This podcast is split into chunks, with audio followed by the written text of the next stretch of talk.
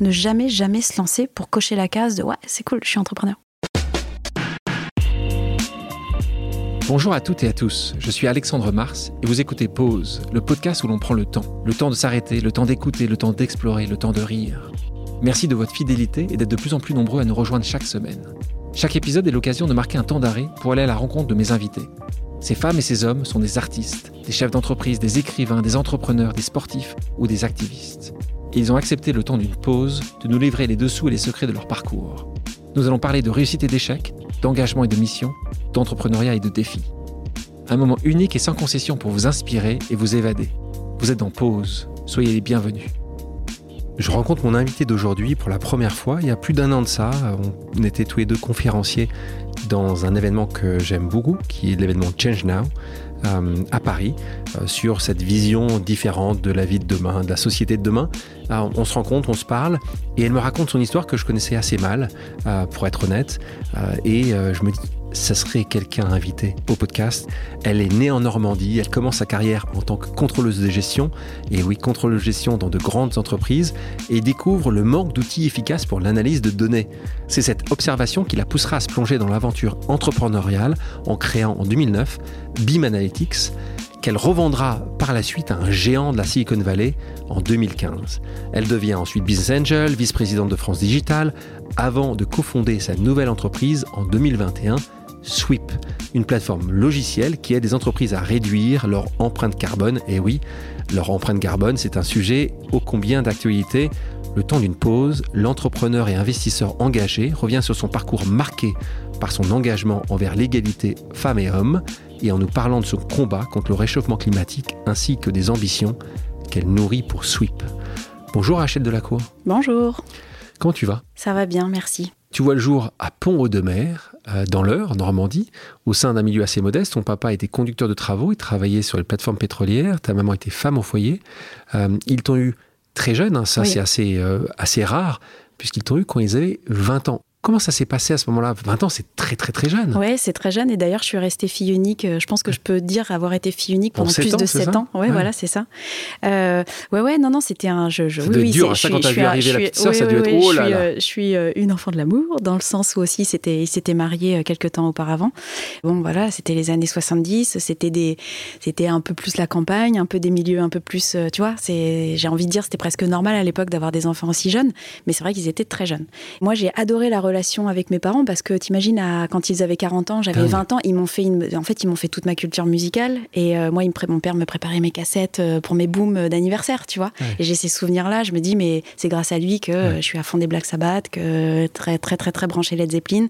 Mais parce que lui-même, c'était un gosse, quoi. T'imagines, à 20 ans. Euh, c'est fou. À 20 ans, lui, ce qui, ce qui était important pour lui, c'était d'être, d'être actualisé, en fait, sur, tu vois, côté, côté musique, quoi. Les billboards américains. Donc, t'as un côté sympa d'avoir eu des parents jeunes, puisque tu partages, ils partageaient leur hobby, c'est pas toi, c'est eux qui partageaient leur hobby avec toi, ils t'amenaient en concert, et tu regardais tous ces sujets-là. Ricard Live Music. Et ce que tu disais juste avant, tu disais juste que tu avais été aussi une enfant seule dans le sens où tu n'avais pas eu de sœur, tu as eu deux sœurs après, 7 euh, ans et 10 ans après. Que j'ai, que j'ai demandé. parce que tu t'ennuyais en fait. Euh, je m'ennuyais beaucoup, ouais. Je m'ennuyais beaucoup. Après, euh, après j'aime aussi cet état d'ennui et de contemplation, quoi. Parce que. Que les jeunes n'ont plus aujourd'hui. Les jeunes non plus, non, clairement. et je j'essaie de me battre pour que mes enfants aient ce sentiment. C'est très difficile aujourd'hui. Ils sont ultra stimulés de partout. Et, mais moi, j'avoue m'être énormément ennuyée et pestée contre ça quand j'étais plus jeune. Mais j'ai une nostalgie de, de de ce temps contemplatif euh, qui était en fait, tu t'y sens bien, tu t'y sens bien dans ce, tu t'y complais quoi, en fait, dans ce regarder des champs à perte de vue. Euh, écoute, euh, oui, au moment T, c'est, assez ennuyant, mais tu développes autre chose, je pense. Tu es assez scolaire, tu as as des bons résultats. Mais il y a aussi un moment intéressant, c'est que, alors moi ça me fait plaisir, j'en parle d'autant plus que c'est euh, une de mes régions préférées qui est ma région, c'est le sud-ouest. Euh, donc tu te retrouves, c'est quoi, c'est tes étés que tu allais passer avec la famille là-bas les étés, euh, les étés passés là-bas où j'ai vraiment. Où ça précisément Anglette, Bayonne, Biarritz. et Pays Basque. Pays Basque, ouais. Un peu dans les terres aussi, et puis beaucoup sur la plage. Et c'est vrai que c'est, je suis ado et je, je vis un truc incroyable. donc c'est avec tes parents, vous allez camping ou vous allez ouais, louer camping, non, non, là, là, ouais, camping dans les solitaire et puis et puis on bouge à 5 dans une micro voiture ah. et puis non non ouais, c'est l'expérience là. Ouais, c'est super. mais c'est des souvenirs super. Mais non non, on n'avait pas énormément de moyens et puis on faisait ce qu'on pouvait quoi. Mais c'est vrai que je me retrouve dans une région qui me, j'ai l'impression de me sentir dans ma géographie quoi. Oui, mais c'est ça, c'est marrant. Là, donc là, tu te dis un jour, Ouais, c'est vraiment tu dis ça à 15 ans, un jour j'ai envie d'y habiter. Mais même avant ça, je, me souviens dire à mes parents, euh, un jour, enfin j'étais encore début collège et je leur disais, euh, quand j'aurai mon bac, donc t'imagines, je me projetais déjà au lycée, quand j'aurai mon bac, en fait, vous me poserez même pas de questions, euh, c'est le moment où je partirai de la maison et je viendrai, je viendrai ici, je viendrai après le, lycée, je viendrai ici. et en fait, à 17 ans, et autant te dire que j'avais pas internet et qu'il fallait que j'aille au, tu sais, les centres, comment ça s'appelle, les CDI, non, les, ouais, les CDI, ouais, c'est ça. Où tu vas euh, chercher. Tu vois, et parce qu'on n'avait pas Internet pour rechercher. Et donc, je trouve un bouquin où dedans, ça me dit qu'il n'y a absolument aucun enseignement supérieur à Bayonne ou très très peu. Une prépa. Et je, je trouve juste une prépa qui est très généraliste. Et je me dis, euh, bah, go, je fais ça, comme ça, je fais ça deux ans, j'arriverai toujours à, à faire, euh, à faire euh, fructifier ce truc parce que, parce que ça reste une prépa et qu'a priori c'est plutôt pas mal sur le papier.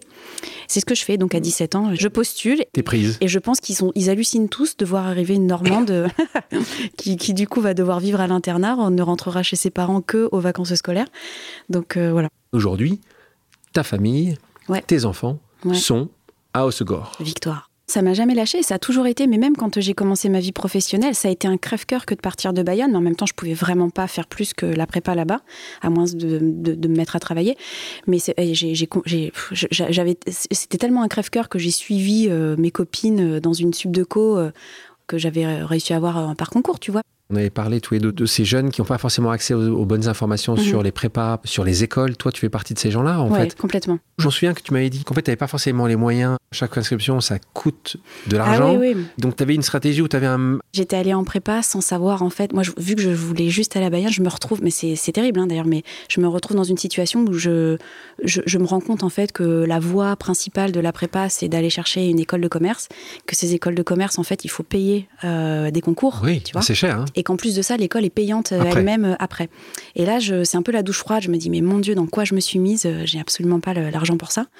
Donc en fait, j'ai maximisé des, des, des, poules de concours que j'estimais, un, réussir à, avoir, au moins facilement, et qui étaient... Toujours très bonne, toujours très bonne école. Là, on toujours très bonne école. Donc là, on parlait des écoles, comme, voilà, exactement.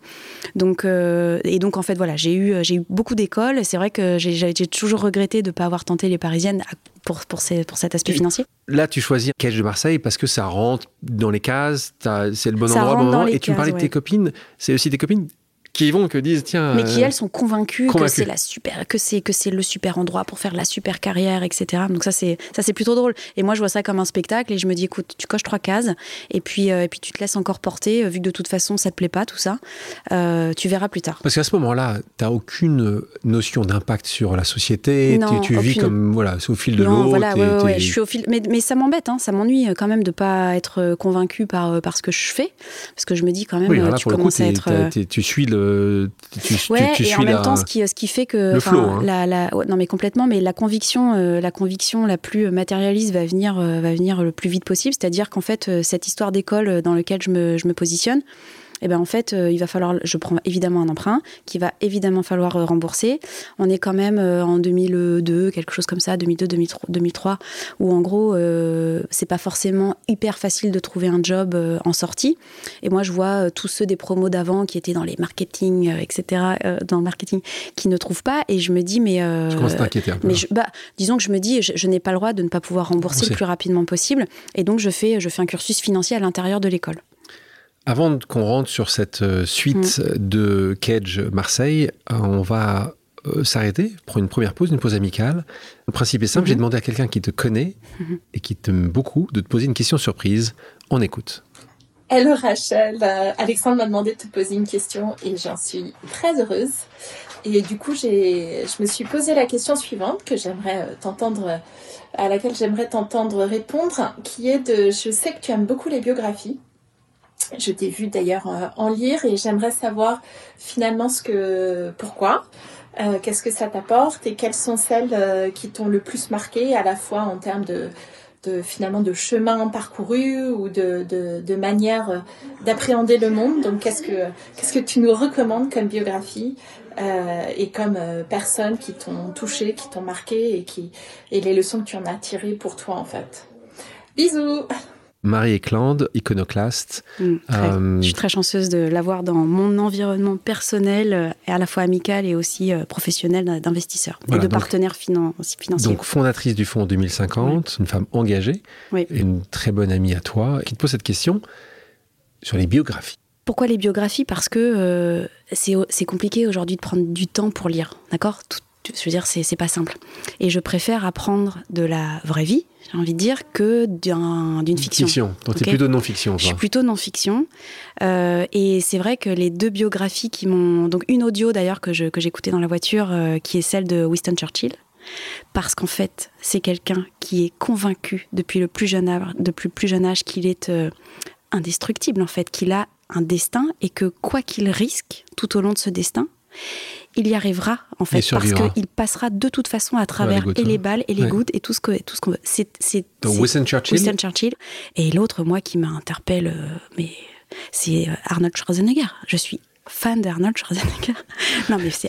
Non, mais est-ce que vous y parcours. croyez sérieusement Est-ce que non, vous mais- qui m'écoutez, est-ce que vous y croyez vraiment? Non, mais attends. que Rachel veut dire qu'elle est, qu'elle est, qu'elle moi, est je suis fan d'Arnold Schwarzenegger. fan d'Arnold Est-ce que vous vous rendez Son histoire compte du parcours? Non, mais Et, fou, Voilà. Et moi, ça, ça me. Ça, c'est des destins. Mais tu, quand tu lis ça, le gars se retrouve quand même à la tête de la septième puissance mondiale euh, en Californie. Bien sûr. Alors, tu te dis, mais. euh, mais, mais Partant d'Autriche avec un accent à couper au couteau, mais non, mais euh, bodybuilder Voilà. et, Et, bien ça, sûr. c'est la discipline de- des personnes, la, le mindset.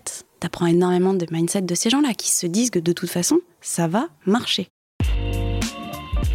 Je pense que je sais raconter des histoires, ça c'est clair. Je suis une bonne conteuse. Je pense que je sais très bien m'entourer, surtout. Et je pense que je sais facilement donner les clés.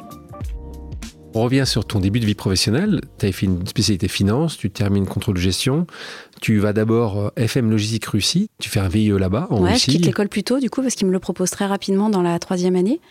Et en fait. Parfait pour euh, toi, alors. Ouais, puis ouais, ouais, puis, puis, puis- oui, oui, je trouve ça, je trouve ça chouette. Je pars plus tôt. Mes profs me disent, écoute, t'as une chance de dingue, vas-y go. Et tu rembourses Tu, mon tu te feras ton, voilà, tu te feras. T'apprends, euh, contrôle gestion, tu pars après chez Carrefour. Oui. Même chose, contrôle de gestion, puis le chausseur Bata. Oui. Tu penses que tu aurais fait des choix différents si tu n'avais pas justement cette lourde charge, qui est une charge importante quand tu as 22 ans, de devoir rembourser comme des sommes qui sont considérables? Ouais, je suis pas la seule. Hein, tu vois, il y a beaucoup, beaucoup, de jeunes malheureusement. La majorité des sont, jeunes ont ouais, des, ont des ouais, emprunts, ouais. mais est-ce que toi, tu penses que tu aurais quand même fait euh, ce VIE de toute façon? Tu aurais continué là-dessus C'était. Bah, je trouvais que pour le coup, euh, le, le VIE, c'était vraiment allié euh, encore une autre étape d'aventure, tu vois, avec euh, un. Parce qu'en tant que VIE, j'étais quand même beaucoup mieux rémunérée que n'importe quel premier job, euh, tu vois. Et en plus, ça me permettait de voyager. C'est, je me souviens avoir raccroché du premier entretien en, en les rappelant, en leur disant Au fait, euh, on n'a pas parlé du fait que je ne parlais pas russe. Ça pose un problème ou pas Oh non, non, t'inquiète pas, t'apprendras sur place. Apprends juste le cyrillique avant de partir pour à peu près te, euh, te, te diriger dans le métro. Bon, ok. Et, euh, et voilà, et je, moi j'ai adoré ma période à Moscou. ouais. Donc j'ai allié les deux. Donc c'est là où je me suis dit, bon, le contrôle de gestion, c'est quand même sympa. Et, euh, et en plus, ça permet de, de rencontrer beaucoup, beaucoup de gens, beaucoup de métiers, beaucoup de BU, beaucoup de. voilà. Ouais, parce que c'est au centre de beaucoup, beaucoup, Ouais, beaucoup ouais, de. ouais, c'est c'est au carrefour puis tu fournis, euh, puis en fait, ouais, puis tu fournis la data aux décideurs. Donc en fait, tu, tu les vois décider aussi. Ça, ça m'intéressait, M'intéressait. tu vois, de voir ce que tu, ce que matériellement tu leur fournissais pour qu'ils prennent des décisions. Ça, ça, ça, ça m'interpellait. on passe ces années-là et c'est toujours intéressant les entrepreneurs. euh, souvent, très souvent, quand ils réussissent, c'est qu'il y a eu, euh, ils ont vu une demande qui n'était, euh, qui existait, mais il n'y avait pas de produit euh, Ah oui, oui. euh, ouais. à cette demande-là. Et c'est exactement ce qui a se passé pour toi. Il y a pas mal de questions là-dessus parce que tu vois avec ce métier de, de, de, toi, de, de contrôleur de gestion qu'il n'y a pas d'outils efficaces pour traiter ces données. Et c'est ça qui te fait penser. Alors, tout le monde ne peut pas y arriver quand même. C'est pas que ça m'intéresse à quel moment toi tu t'es dit, bah, je vais me lancer. Alors, tu t'es lancé avec euh, euh, Nicolas Raspal en, en Oui. 2009. Tu crées euh, Beam Analytics. Euh, et tu peux nous expliquer, c'est intéressant à ce moment-là. Tu vois ça un peu trop souvent. À ce moment-là, tu es chez Bata. Euh, tu vois que ça n'existe pas. Tu as des demandes. Comment ça se passe? Je me dis, j'ai envie de me de répondre à mon besoin déjà. Et je me dis, tu as l'âge de tenter quelque chose qui pourrait éventuellement répondre à ton besoin, donc certainement au besoin de beaucoup d'autres personnes dans tes, dans tes baskets. Et en fait, ce qui se passe, c'est que justement, je viens d'une grande entreprise, Carrefour, qui, elle, a tous les outils euh, pour pour le contrôle de gestion, sauf que je ne me rends pas compte de la peine que que, que ces grandes entreprises ont, ont, dû en fait mettre, tu vois, ont dû euh, c'était, ce sont des projets IT qui ont coûté cher. Moi, je suis juste l'utilisateur final. J'appuie sur des boutons, j'ai une espèce de Rolls-Royce, tout va bien. Je trouve ça génial, voire limite euh, simple, tu vois, parce que je réponds à mes, à mes questions. J'arrive chez Bata et là, euh, je, suis, je suis supposée à mon jeune âge mettre en place tout le contrôle de gestion France pour plus de 300 magasins, un peu plus de 300 millions de chiffre d'affaires à l'époque. C'est une opportunité de carrière de dingue. Je suis très flattée de tout ça, c'est super. Et je vais voir l'informatique en leur disant écoutez les gars, j'ai besoin de faire mon job. Elles, ils sont où les outils où j'appuie sur les boutons et où j'ai mes requêtes euh, à mes demandes quoi. Et là, et, là les gars me disent euh, bon déjà en fait tu vas aller voir euh, l'IT et en fait sur leur bulletin de paye ces gens-là c'était des pupitreurs informatiques. Donc tu, tu, vois un peu le voilà. Décalage. Voilà le décalage. Et en fait le décalage qui était aussi de dire je, je vais je me vois aller les voir et ils me disent mais non mais ce que tu fais c'est que tu fais comme les acheteurs. Tu viens tous les matins et on te produit on t'imprime en fait les les fichiers CSV et j'étais là non mais non mais attends, parce que moi j'arrive de chez Carrefour, j'appuie sur un bouton, j'ai tout ce que je veux, où je suis vraiment dans mon job, qui est d'aider le décideur à décider, hein, informatique décisionnelle, tout ça. Et c'est là où en fait je me dis, ok, donc je vais essayer d'aller acheter ce que j'avais chez Carrefour. Et là, bon, budget énormissime, besoin de beaucoup d'IT, etc. Moi, je me dis, bon, ok, c'est pas pour moi. Je suis dans une tranche d'entreprise où en fait, je ne trouve pas ce que je veux, alors qu'en fait, je suis dans un segment d'entreprise qui n'a pas accès à de la business intelligence, de l'informatique décisionnelle, à pas trop cher, avec euh, très peu d'intégration, de, slash professional service. Et je me dis, mais, mais c'est incroyable parce que c'est une boîte qui fait 300 millions de chiffres. Euh, je veux dire, c'est pas oui, normal. d'autres personnes que toi avaient vu ça avant. Toi, tu avais. Bah, y avait les gens, il y avait les business objects. Oui, mais tu as raison, mais tu avais il faut se lancer. Je parle là, c'est que tu vois qu'il y avait une Puis surtout, autant te dire, tu as vu mon, as, vu mon background. Enfin, je viens de la, moi, je, suis, je viens du côté utilisateur. Et en fait, j'en parle à mon, enfin, on en parle avec mon cofondateur qui lui était de l'autre côté de lui, qui était plutôt à coder chez SAP euh, pour le, bon marché à l'époque et qui, qui lui était côté je fournis à l'utilisateur que pourrait être HL par exemple. Donc en fait tous les deux on en parle et puis lui me dit euh, non mais en fait aujourd'hui il y a de nouvelles technologies, il y a Amazon qui permet de faire des trucs en SaaS, enfin qui pourrait soutenir des gros projets IT en SaaS. Va falloir essuyer les plâtres mais on pourrait éventuellement commencer à proposer quelque chose par abonnement, pas trop cher. On voit que Salesforce commence à décoller très fort sur un business model B2B euh, qui, qui, qui, commence à générer. Et là, on se dit, bah, pourquoi on ne mettrait pas de la business intelligence qui jusqu'ici est dite on-premise, installée dans les serveurs, en SaaS? Et en fait, on se regarde en se disant, attends, tous les deux... Euh, euh, et, et, à l'époque, t'imagines, je savais même pas qu'on était en train de parler de potentiellement monter une start-up, un truc innovant, tech. On savait pas ça. On savait pas parce que c'était 2009, parce que c'était, euh, à part le microcosme parisien qui savait que parce qu'il codait trois lignes, ouais, génial, on est en train de monter une startup. Nous, franchement, on ne savait pas ça. Donc en fait, on se dit juste, en revanche, il y a peut-être moyen de créer un produit informatique euh, avec un business model euh, qui digeste pour des boîtes de mon segment qui, Mais là, qui pourrait encore être... chez Bata, là. là. je suis encore chez Bata. Donc tu pensais, en fait... tu pensais développer d'abord pour Bata non, en fait, non, parce que j'avais quand même mon job à tenir. Mais le soir, on, essaie, on travaillait sur le projet. Et en fait, c'est là où on s'est dit, mais en fait, il faut qu'on se mette à 100% sur le projet parce qu'on va jamais y arriver. Je veux dire, on est été crevé le soir. Donc en fait, on quitte nos jobs et c'est là où aussi, bah, tu quittes ton job, euh, t'as que 27 ans, euh, t'as pas encore d'économie. Autant te dire que tu retournes chez les parents. Et moi, je vais chez mes beaux-parents. Là, tu utilises LinkedIn, hein, tu contactes. Ah ouais, moi, je, euh, là, tu je, moi, là, tu, bonjour, tu, ton c'est de. Bah ouais, parce qu'en en fait, tu sais, vu qu'on n'a pas les codes de. Je pense que vu qu'on n'est pas dans les cocktails de, des quelques startups qui commencent du network start-upper. Euh, il n'y a pas énormément encore à l'époque. Il n'y en a hein, pas encore 2010, beaucoup, mais tu vois, je pense que déjà, les, les, les quelques littérature, la quelques littérature que je pouvais lire, elle était soit américaine, soit et donc très peu française. Et alors, tu as beaucoup de gens qui donnaient déjà beaucoup de leçons sur ah oui, ce qui devrait être fait, etc. Et en fait, je pense qu'on est tellement loin de ce bruit-là qu'on fait du, du, simple efficace, euh, très, tu sais, euh, Basique, bah, du bon sens paysan, j'ai envie de dire. Ça marche, ça marche aussi pas mal. Et le bon sens paysan, il dit quoi? Bah, Il dit qu'il faut que tu ailles tester ton idée parce que sinon, ça sert à, tu vas, ça sert à rien de, de, tu vois, de développer quelque chose qui. Et moi, je, je c'est sûr que c'est pas à Montpellier qui a un tissu industriel, de, enfin qui a un, voilà, qui a un tissu de fou pour pour prospecter. En revanche, je, voilà, je me dis, mais attends, mais LinkedIn, mais oh, mon Dieu, la fenêtre ouverte sur le monde, quoi. 2011, c'est quand même assez tôt. Là, vous commencez à lever des fonds très tôt hein, dans l'entreprise, puisqu'il y a une, société d'investissement qui a eu beaucoup de succès, euh, qui s'appelle Alven Capital, qui euh, vous soutient là aussi. Comment ça se passe? T'es à Montpellier, ils viennent te voir? Nous, notre concurrence sur notre sujet qui était de la cloud business intelligence, c'était euh, c'était des gros de la Silicon Valley. Euh, et en fait, moi, j'étais contre des good data à l'époque, j'étais contre des tableaux software qui commençaient à arriver. Et en fait, euh, mais même pas, j'ai comme à l'époque, je me souviens, on avait on avait fait deux belles deux beaux seeds de 500K euh, coup sur coup. Donc 500 avec 000 des euros. entrepreneurs, voilà, 500K plus 500K grosso modo. C'était énorme pour notre région, pour, euh, tu vois, avec des, entrep- voilà, avec des entrepreneurs locaux.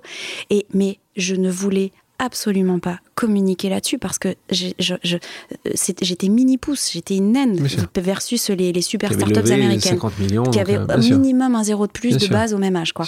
Donc en fait, euh, il fallait pas que je communique là-dessus. Donc si tu veux, on était de base en deçà euh, des, des, des radars parce que euh, parce qu'on était hors radar de des VC parisiens, etc. Puis en plus, on ne savait pas, on ne connaissait. Moi, je ne connaissais pas ce, ce Tu milieu. n'avais pas les termes, tu n'avais pas la Donc moi, terminologie, tu ce que, pas... ce que je moi, je savais juste un truc, c'est que j'avais besoin d'argent pour Ouais. grandir. Euh, la banque, euh, je me disais, non mais attends, c'est pas possible. De toute façon, ils ne voulaient pas... des risques sur des les gens qui qui ne prenaient pas de risques. Voilà, donc des- ils avaient commencé à me parler de venture capital. J'ai quelques entrepreneurs qui ont été géniaux, qui nous ont suivis. euh, au début, dont François Legros, euh, qui me dit écoute, je, je t'aide, euh, voilà, prends qui déjà ton ces tickets-là. C'est Euh, François Fran- Legault Ouais, c'est François Legros, ouais, qui avait, qui avait créé Genesis, qui, était, qui avait fait une IPO, qui avait été racheté ensuite. Bravo à lui. et hein. ouais, ouais, ouais, ouais. Mais et, merci euh, surtout. Ouais, carrément. Et c'est, je me souviens, c'est une personne qui m'avait.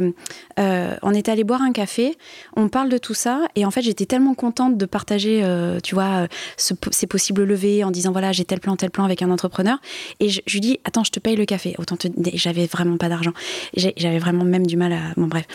Je, je dis attends, je suis trop contente, je te paye le café. Et en fait, je le vois encore me dire non mais n'importe quoi. Évidemment que c'est moi qui te paye ton café. Et il me dit en revanche, tu me promets un truc, c'est que tu referas exactement la même chose que je suis en train de faire quand toi-même tu seras successful. Et tu vois, c'était une espèce de. Tu souviens encore, Ouais, je m'en souviens encore parce que parce qu'il m'a. Je m'étais dit ouais, il fait vraiment ça pour la transmission quoi. Pour tous les entrepreneurs qui euh, lèvent de l'argent aujourd'hui, qui cherchent justement des business angels ou, des premiers, est-ce que tu as un conseil à leur donner quand ils vont rencontrer justement ce premier François Legros, ce premier Alven Capital Est-ce qu'il y a un truc que tu sais qu'il faut faire ou pas faire Bah, je pense qu'il faut surtout euh, que c'est un vrai travail de, de targeting et de prospection. Quand tu es dans les choses de l'entrepreneur, c'est euh, ne pas aller euh, chercher n'importe où du BA, quoi. Bien targeter, en fait, ceux à qui tu veux parler, les, les- lire des choses sur ces gens-là et être sûr de, de, faire, de, de, cocher la case de leur intérêt à eux. Tu vois, déjà, tu gagnes du temps, tu gagnes des claques en moins, des portes fermées en moins. Donc, en fait, ce que tu fais avec ton BA, après, de toute façon, tu le fais avec tes clients. Et plus ton BA, tu vas lui montrer que tu l'as bien prospecté et targeté, plus ce mec ou cette nana aura d'autant plus envie de mettre un ticket parce que du coup, il saura que tu es à peu près smart dans ta tête pour aller chercher des clients bien targetés, etc. Donc, tu vois, ce que tu vas montrer au BA dans ta manière d'aller l'alpaguer, de savoir où il est, de, de- de faire euh, plusieurs touches. Parce que c'est ce que tu vas devoir faire sur tes prospects as well après, tu vois. Tu montres des choses à ton BA. Donc, euh, euh, évidemment Qui qu'il ne faut pas y aller comme une fleur parce que ça veut dire, bon, ok, d'accord, tu feras la même sur tes ton, prospects. pas bien travaillé ton.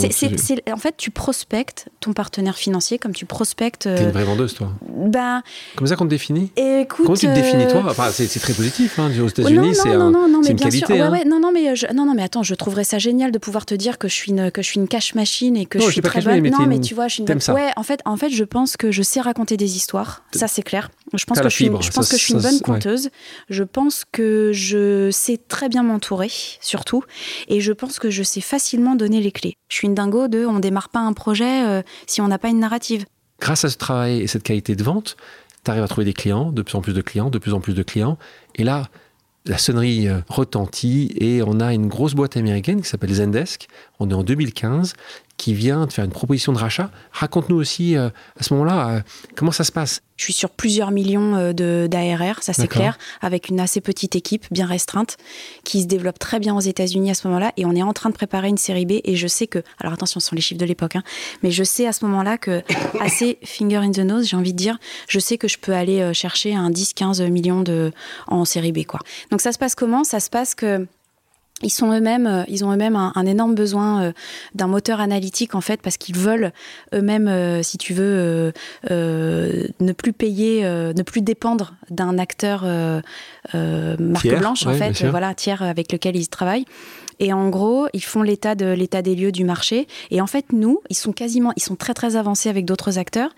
Et euh, ils nous découvrent nous, euh, limite un peu pas par hasard, c'est pas vrai, parce que j'avais fait un gros travail euh, auprès des analystes.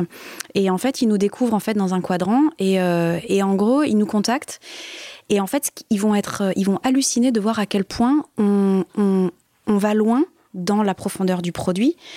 Et, en fait, il rencontre un produit euh, vraiment euh, auquel il croit euh, très vite, quoi. Et là, ils nous disent non mais attendez, c'est pas possible que vous ayez développé un truc pareil et qu'on vous ait pas vu avant. Mais bon, moi, j'avais pas la force d'une distribution américaine, j'avais pas fait autant de levées. Enfin, tu vois, voilà, je trouvais qu'on se développait bien, mais on restait des Français en région. Enfin, tu vois, c'était pas la, même époque, quoi. Et, et, ces gens nous disent, écoutez, ça, là, ils nous passent un coup de fil, on est le jeudi. Ils nous disent, on débarque lundi. Euh, on vient vous voir à Montpellier. Alors déjà, tu te sens quand même, parce, et, parce qu'ils te disent, euh, on a un partenariat à vous proposer. Tu sais, de toute façon, les inquisitions, les mecs arrivent toujours par la porte, on a un partenariat sur la table, bon, ok.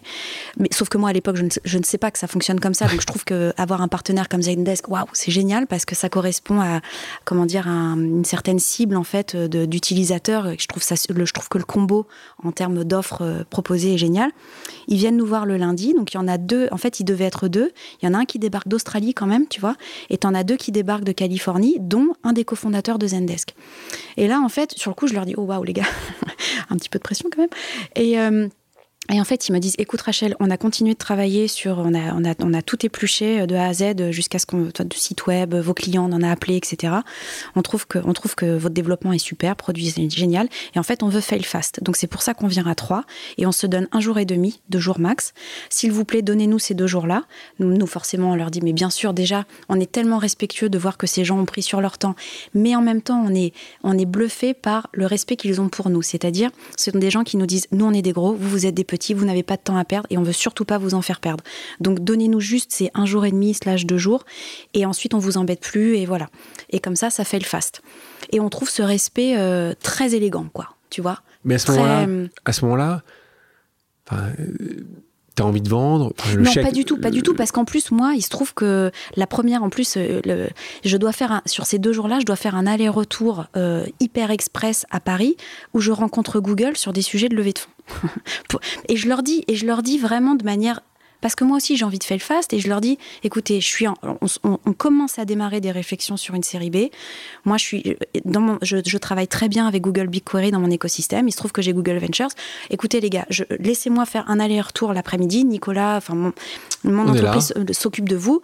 Euh, ok, très bien. Et en fait, je pense que je je n'ai pas du tout cherché à... Là, tu les mais, mais, finalement, on les, a, on les, a, grave excités, clairement. Et euh, sachant que c'était pas... Tu vois, j'avais même pas les codes de qu'est-ce qu'ils vont penser, qu'est-ce qui... Bon, on n'est pas complètement con non plus, tu vois. On se dit bien qu'il y a un faux mot à un moment donné, un petit euh, fear of missing out. Mais, euh, mais n'empêche que c'est pas fait pour ça. C'était prévu depuis longtemps. Moi, je leur dis, je suis désolée, vous êtes Zendesk, c'est génial, mais j'ai Google et les mecs, ils débarquent des États-Unis, je vais pas non plus leur faire faux. Là, il y, a une excitation qui est en train de se créer. Voilà, il y a une En tout cas, ils se disent qu'a priori, et c'est là aussi où ils creusent, ah, ok, mais qu'est-ce que vous faites avec Google BigQuery? Et puis vous avez qui aux États-Unis et là, bah oui, on les connaît, on les connaît. En fait, ils se disent, mais c'est quoi ces Montpelliérains qui, qui grenouillent en fait vachement bien dans la Silicon Valley, qui, qui y sont tout le temps et qui finalement ont réussi à se créer un réseau. Enfin, il y a quand même une, tu vois, ils se rendent compte de certains skills en fait qu'on a développés et que voilà. Et en fait, ça, toutes ces, tout ça A plus B leur montre qu'en fait, on a un culture fit de dingue. Parce qu'en fait, on est très transparent.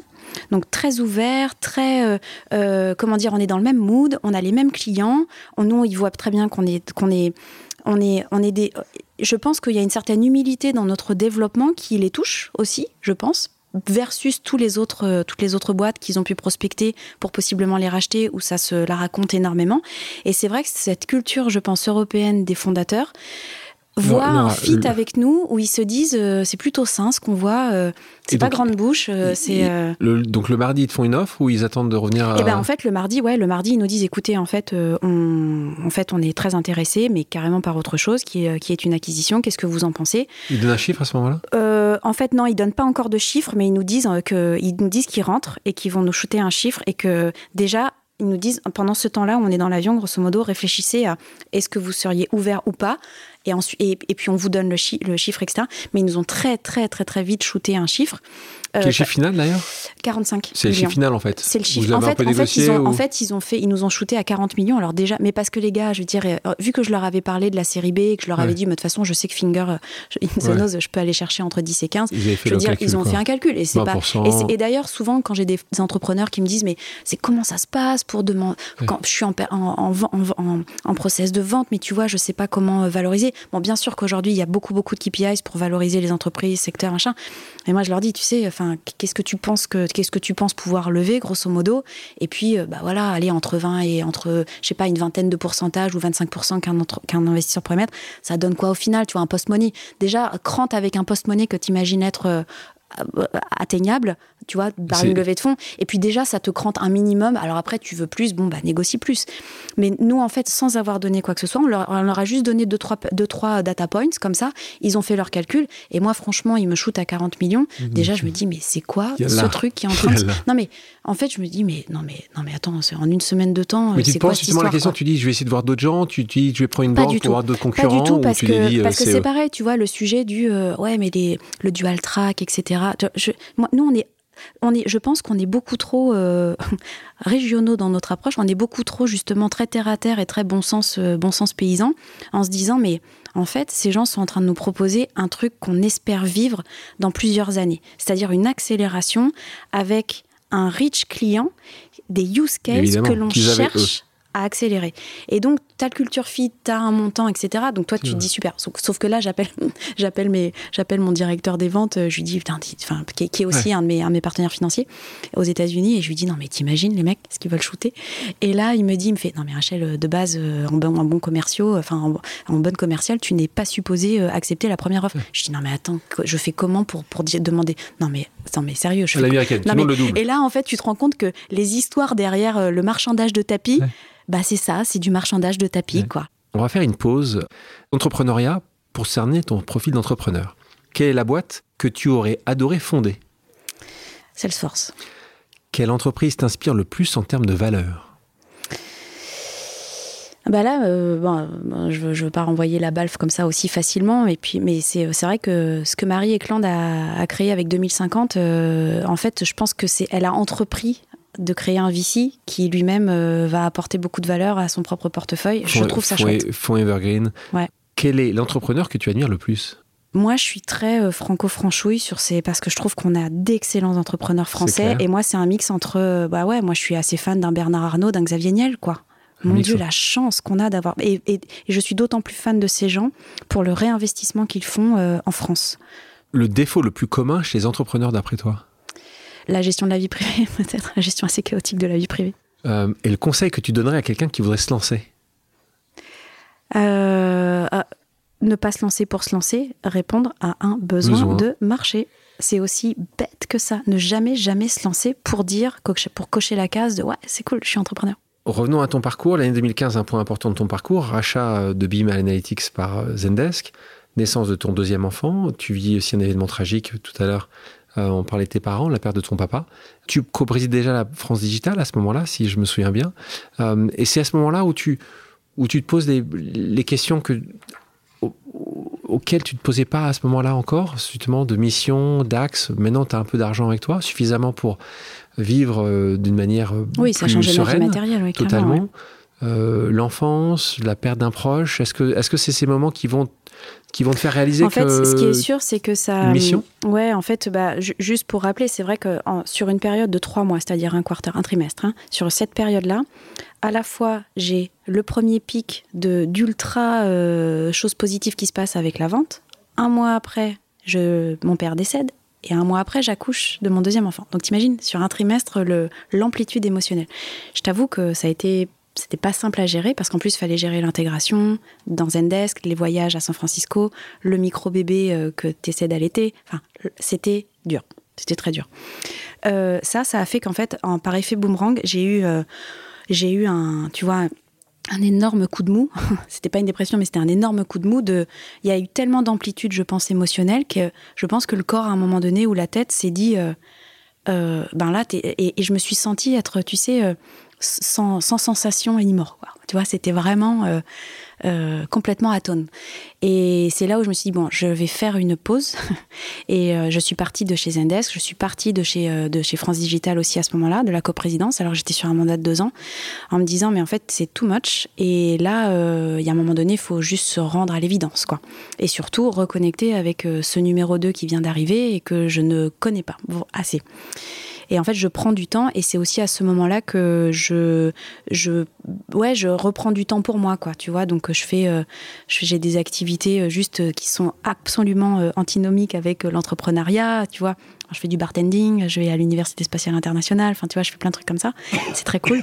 Et surtout, j'ai du temps et c'est du temps où je peux lire. Et je lis des choses que je n'ai pas l'habitude de lire, dont euh, tout le monde parle d'un supposé réchauffement climatique. Oui, bon, ok, super.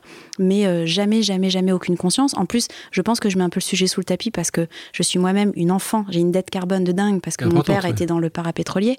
Donc en fait, tu te dis, euh, j'ai une dette personnelle aussi, donc et de l'enfance, mais tous les trajets que je faisais à San Francisco pour deux jours, s'il te plaît. Et je n'avais aucune conscience des émissions carbone. Mais donc je me dis bon, c'est quoi ce, c'est quoi là, ce truc dont tout le monde parle? Mes gamins euh, sont, sont, plus au courant que moi, enfin le numéro un. Et, euh, et en fait, je lis un rapport du GIEC, quoi, tout simplement. Et en fait, euh, c'est clairement la douche froide parce que parce que tu te dis mais toi, tu es supposé être, t'es supposé être suffisamment éduqué pour lire l'urgence. Normalement, tu es supposé agir pour lire cette urgence déjà pour t'informer. Je ne le faisais pas. C'est enfin parce que j'ai du temps que je le fais. Je percute sur la catastrophe en, action. Et en plus, je me dis, mais le pire là-dedans, dans cette histoire, c'est que les solutions, elles existent. Mais qu'est-ce qu'on fait, quoi? Qu'est-ce qu'on fait? Et là, il y a plus, y a, si tu veux, euh, en plus, moi j'ai un rapport très, euh, je sais pas, judéo, je sais pas comment dire, mais tu vois, peut-être un rapport un peu judéo-chrétien à l'argent, le truc de se flageller en disant, mais de toute façon, tout ça, c'est pas arrivé par hasard. Donc, euh, je ne peux pas juste enjoyer. Je ne peux pas juste célébrer ce truc et puis partir boire des, des, des cocktails à la barbade tu fais quand même des choses en parallèle de France Digital, dont on travaille à Zendesk. Tu deviens un business angel puisque tu as investi dans un certain nombre d'entreprises, dont certaines vont atteindre un vrai succès. Et Shine, par exemple, qu'on aime pas beaucoup. Shine, mais Shine. Shine, exactement. Fais attention. Shine, français, racheté par, par Société Générale.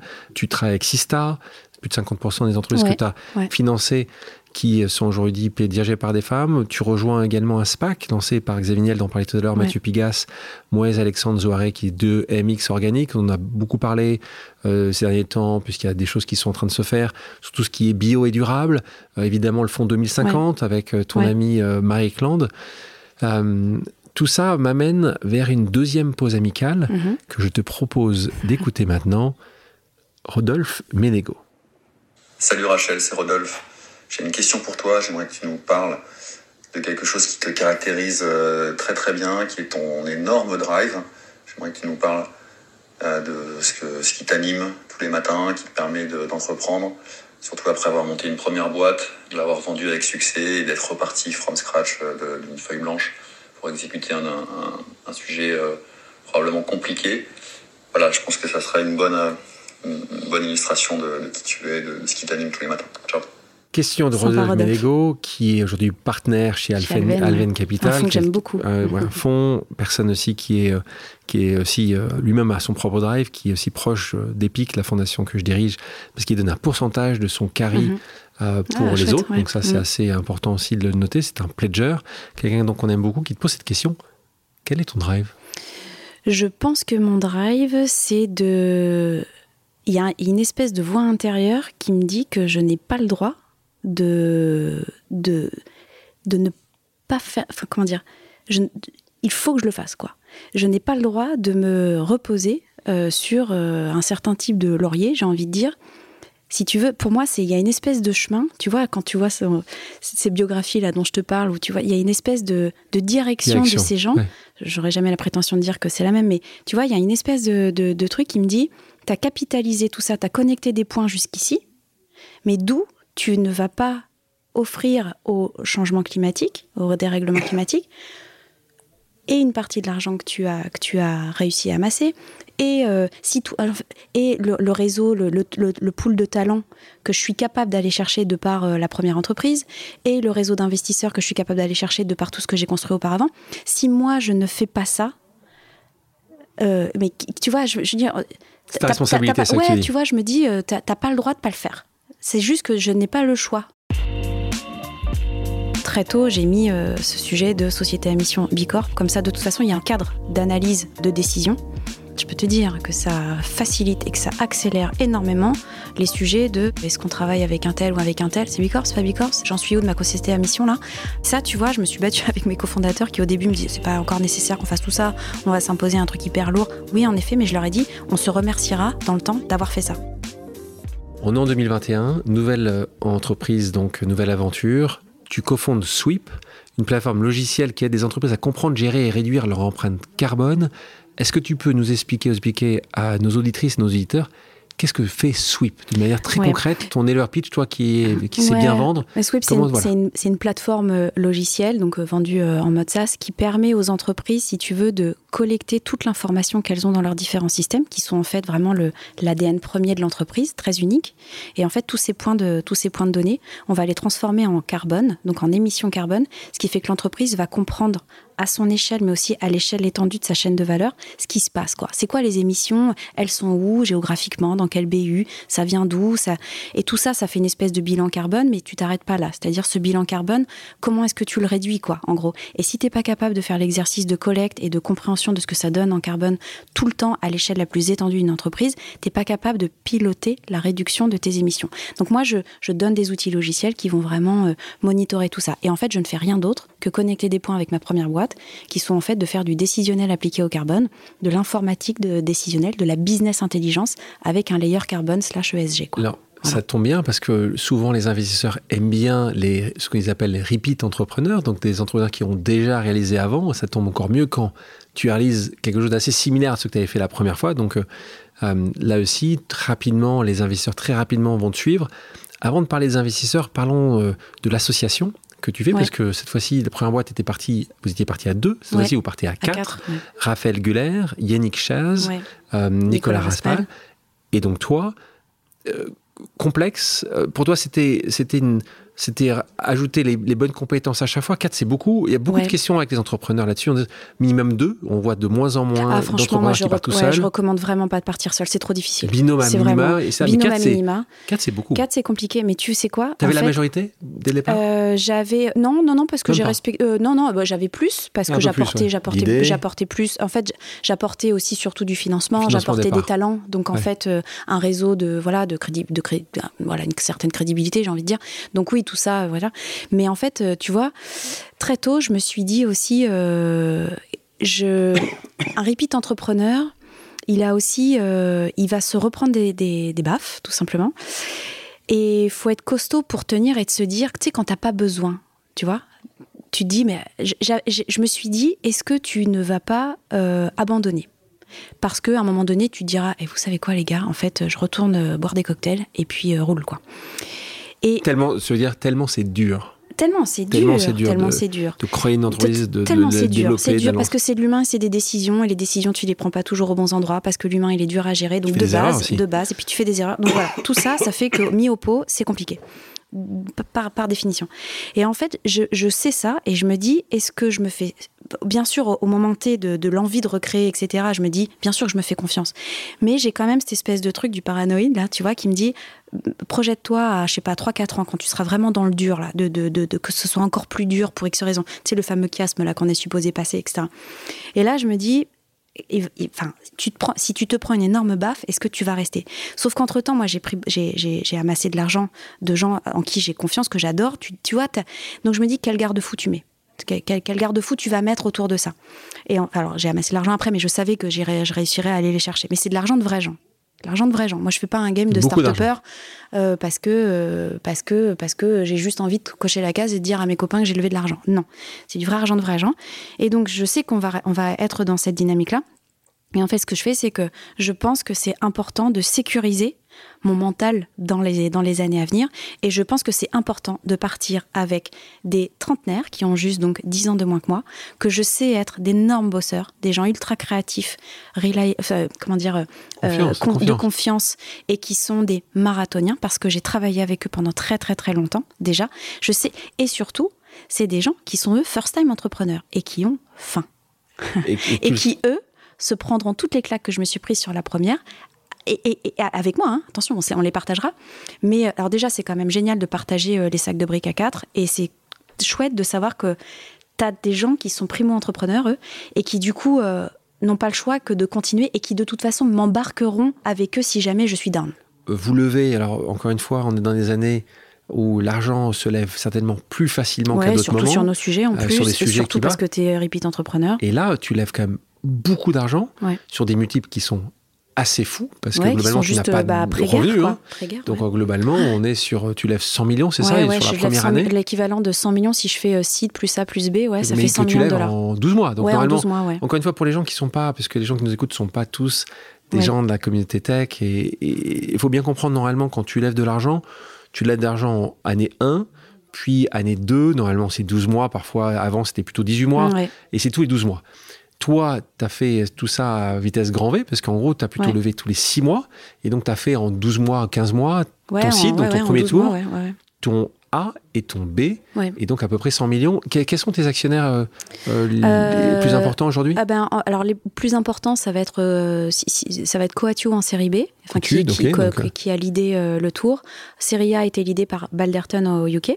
Ensuite, j'avais La Familia, 2050 euh, via Marie Ekland et New Wave euh, derrière euh, avec Jean Laroche-Brochard et puis Pia Diribarne et slash Xavier Niel, les entrepreneurs autour de. Donc, donc, donc, toute la petite, une, équipe. Voilà. Et j'ai la chance d'avoir Tony Fadel en Business Angels, plus, plus, plus. Voilà. Tu aurais fait la même chose, série B aussi vite, aussi tôt, aussi fort? Écoute. Ou c'est juste le marché qui était à ce moment-là à l'écoute et que tu as. Je. Alors, c'était pas, c'était pas provoqué, hein, tu vois, c'était pas nous qui sommes allés chercher une série c'est eux, qui sont venus nous voir. Et c'est vrai qu'il y a eu un match euh, très très fort euh, tout de suite avec, euh, avec bah, Philippe Lafont aussi, qui est quand même pareil, un super français. Qui français a, qui a réussi, français, extrêmement dans la finance, mais plutôt dans les fund. Donc c'est un peu, il a fait un crossover fund. C'est quand même quelqu'un que, que j'ai rencontré à titre perso, enfin one one, et puis et qui m'a convaincu en fait que c'était important que lui rentre pour telle et telle et telle raison. Et moi, Cotiu, je me sens incroyablement bien accompagnée par Cotiu. et mais, mais parce que les fonds, ça reste aussi un sujet de personnes. C'est les personnes qui vont t'accompagner j'ai la chance d'avoir parmi tous les autres fonds, ça c'est important pour les entrepreneurs qui nous écoutent, j'ai la chance d'avoir à mon board les partenaires de ces fonds, ou les fondateurs des fonds. Euh, ouais, parce que, enfin, surtout les fondateurs des fonds. Ça, c'est très important parce que ça veut dire que, sur, à mon conseil d'administration, je n'ai pas peur de euh, parler ouvertement à, à, une personne qui représente un fonds et qui pourrait travailler pour un autre fonds le lendemain. C'est très, très important en termes de confiance. Et ça, je, je, je, le vois tous les jours, euh, à quel point c'est. ouais, c'est important. parce que là, c'est des c'est des montants importants, mais c'est aujourd'hui encore des petits revenus que vous faites. Ils viennent quand même à chaque fois, c'est un plaisir. Ils sont pas en train de te mettre par je, je non, mais parce qu'ils ont, parce que, parce que leur activité est, est, aussi. Ouais, et puis parce que, parce que, parce qu'on a, on a très bons résultats et que ils savent que c'est, qu'on est des, que c'est quelque, c'est, on est en train de construire l'acteur de l'extra financier de demain, quoi.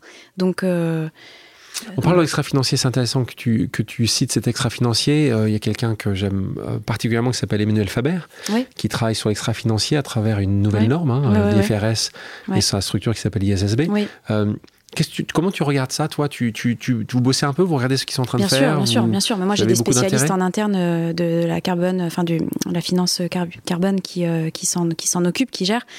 Moi, j'ai, euh, je suis assez partagée parce que parce qu'en fait, on remet encore, si tu veux, ce qu'on a vécu avec les normes IFRS à l'époque, alors qu'on avait tout le setup qu'il fallait en Europe, et au final, ben, on s'est laissé imposer des normes IFRS américaines qui sont en fait très très lourdes à gérer pour l'Europe. Et en fait, ce qui me fait un peu peur, c'est qu'on est encore à nouveau en train de, alors qu'on fait partie des, plus avancés et des plus, euh, comment dire, euh, euh, propre dans le dans le dans la, dans tu, vois les, normes que l'Europe euh, donne sont, sont, bonnes pour la planète sont science based etc bon bref. Ce qui ce qui m'interpelle c'est que c'est que tu vois on est encore en train de se faire dicter euh, par, par, ce type de normes par un acteur américain et alors que c'est complètement injuste dans le sens où l'Europe a fait le travail qu'il fallait. On parle d'Emmanuel Faber. Emmanuel Faber dit quelque chose d'intéressant tout le temps sur son compromis compromission euh, il dit, bah, nous, on peut accepter des compromis, pas forcément des compromissions, pour repartir sur ce sujet de levée de fonds, pour euh, mm. euh, ces entrepreneurs qui nous écoutent ou ceux qui vont se lancer, ceux qui vont lever de l'argent, trouver d'angel, de banquier ou d'un fonds d'investissement. Toi, tu t'es retrouvé parfois sur ce système en disant on peut accepter ça, mais ce compromis, mais pas cette compromission. Est-ce que c'est quelque chose qui est important? Là, on parle de valeurs importantes, même si elles sont affichées un peu plus tard pour toi, par exemple, qu'Emmanuel Faber, qui lui, dès son plus jeune âge, il avait cette mission, tu disais tout à l'heure, il pouvait rentrer parfaitement dans cette vision. Je, je, je, vous, je conseille tous d'écouter le podcast Pause avec Emmanuel Faber, si tu n'as pas écouté, vraiment, c'est assez impressionnant. Où lui, va te dire, tu vas le sentir que c'était, il était habité, un peu comme ce que tout à l'heure, des gens qui ont une direction. Euh, toi, cette direction est arrivée un peu plus tard, mais il n'empêche que aujourd'hui, ces valeurs, elles sont très clairement définies chez toi. La preuve de cette mission et de, et de Bicorp. Est-ce que est-ce que tu acceptes des compromis? Est-ce que tu les acceptes pas? Est-ce que c'est certainement pas de compromission? Comment tu te situes toi aujourd'hui par rapport à ça? Bah c'est euh, le fait de travailler en équipe, c'est une vie de compromis de, toute façon. Euh, après, ce qui est sûr, c'est que pour éviter justement euh, d'avoir pour éviter d'avoir trop de discussions, justement, de compromis sur la route des, décisions qu'on prend. C'est aussi pour ça, tu vois, que typiquement, très tôt, j'ai mis ce sujet de société à mission Bicorp. Comme ça, de toute façon, il y a un framework d'analyse, il y a un cadre d'analyse de, de décision euh, auxquelles on passe euh, nos décisions, enfin, tu vois, tout simplement. Et en fait, je peux te dire que ça facilite et que ça accélère énormément les sujets de euh, est-ce qu'on travaille avec un tel ou avec un tel, c'est Bicorp, c'est pas Bicorp, que j'en suis où de ma société à mission là, bim bam. Et je peux te dire que, et, ça, tu vois, je me suis battue avec mes cofondateurs qui au début me disaient non, mais attends, tu vois, c'est pas encore nécessaire qu'on fasse tout ça, on va, on va s'imposer un truc hyper lourd. Oui, en effet, mais je leur ai dit, on se remerciera dans le temps d'avoir fait ça. Et pourtant, tu, tu l'as pas forcément fait avec tes investisseurs. C'est-à-dire que le fait qu'il soit pas Bicorp tu, le fait qu'il que, que non, en revanche, c'est sûr que moi je moi je suis un mot compte triple pour eux, c'est-à-dire c'est-à-dire que je suis une Bicorp, je suis une société à mission, je suis une tech, je suis une femme entrepreneur, je suis sur une, une clean tech. Tu penses pas que la prochaine fois même tu devrais choisir ton investisseur non pour diriger ce fonds Bliss qui est qui est un fonds Bicorp et autres nous, on pense que ça doit venir aussi d'entrepreneurs de plus en plus. Non, mais attends, tu vois. Euh, de choisir leur investisseur. Oui, oui, oui, je suis d'accord. Mais c'est la fameuse equity story. C'est-à-dire que j'aurais pu, avec le network que j'ai, ne prendre que des investisseurs qui sont sur des sujets climate tech on notera quand même au passage que ces investisseurs sont plutôt de jeunes investisseurs. Et moi, je sais ce que c'est aussi que de, vouloir avoir des gens qui remettent au pot d'une levée à l'autre. Parce que c'est très important de montrer qu'ils ont suivi un prorata. Ça veut dire énormément. Tu sais, moi, quand je vois des, quand je vois des annonces de levée de fonds, c'est ni les montants, ni euh, le blabla qui m'intéresse. Ce que je regarde, c'est qui a suivi. C'est un indicateur de dingue sur la confiance des partenaires. Voilà. Là, on est tout au début de Sweep. Là aussi, tu, tu dis, bah, c'est mon histoire pendant 10 ans. Il y aura peut-être un Zendesk euh, qui va arriver dans deux ans depuis que j'ai créé la société, tu vois, quand on en parlait avec mes, mes cofondateurs, tu sais, on se mettait les, les, les, le premier Slack qu'on a ouvert, on n'était que tous les quatre, hein, tu sais, pour travailler, parce qu'on était en plein confinement, donc il fallait bien qu'on ait des outils comme ça. Et je me souviens, dans les statuts, il y avait toujours, le, vu qu'on a tout de suite communiqué qu'en anglais, parce que j'ai un anglophone, donc euh, le français est interdit dans notre boîte, quoi, grosso modo. Et tu vois, dans les, dans les, dans les statuts, moi, en jour 1, tu sais, chacun était euh, I, euh, I do this, ou I do that, ou machin. Et moi, je disais I PO. le I et le PO plus loin. Donc, euh, introduction en voilà, bourse. Voilà. Et en fait, euh, et en fait euh, je veux ça. ça je, tu veux ouais, je veux ça parce que je veux ça, non pas pour le l'argent que tu peux lever avec une IPO. On s'est prouvé que sur les marchés privés, on peut on peut on peut lever. Mais le message, c'est le message que tu Mais portes. En fait, c'est si tu veux euh, broadcaster comme ça ce message à cette échelle de dire cette climate tech là, elle a fait une IPO, c'est une française européenne.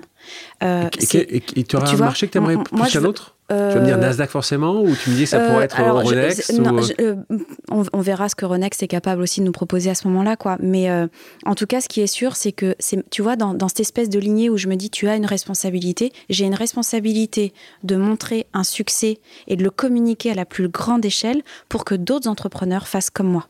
Je veux que ce message arrive dans le plus d'oreilles possible en disant, ben, un entrepreneur qui se dit j'ai envie d'entreprendre, ah tiens, c'est marrant, tiens, cette IPO là, ah bah oui, en fait, ils ont réussi à gagner de l'argent sur un modèle qui est bon pour la planète. C'est ça en fait que, et tu vois, j'ai envie de mettre des graines dans le plus de têtes possible. Et si je peux réussir à faire ça, bah là, en fait, je serai sur ma vraie mission. On arrive sur ton histoire, ton sur ma Equity Story, sur ton story. Je vous propose maintenant une pause musicale. Rachel, quelle est ta chanson culte? Euh, Alors moi, je suis très ah. très fan de LCD Sound System. Home, quoi, quelque chose comme ça, ouais. On va en écouter un extrait.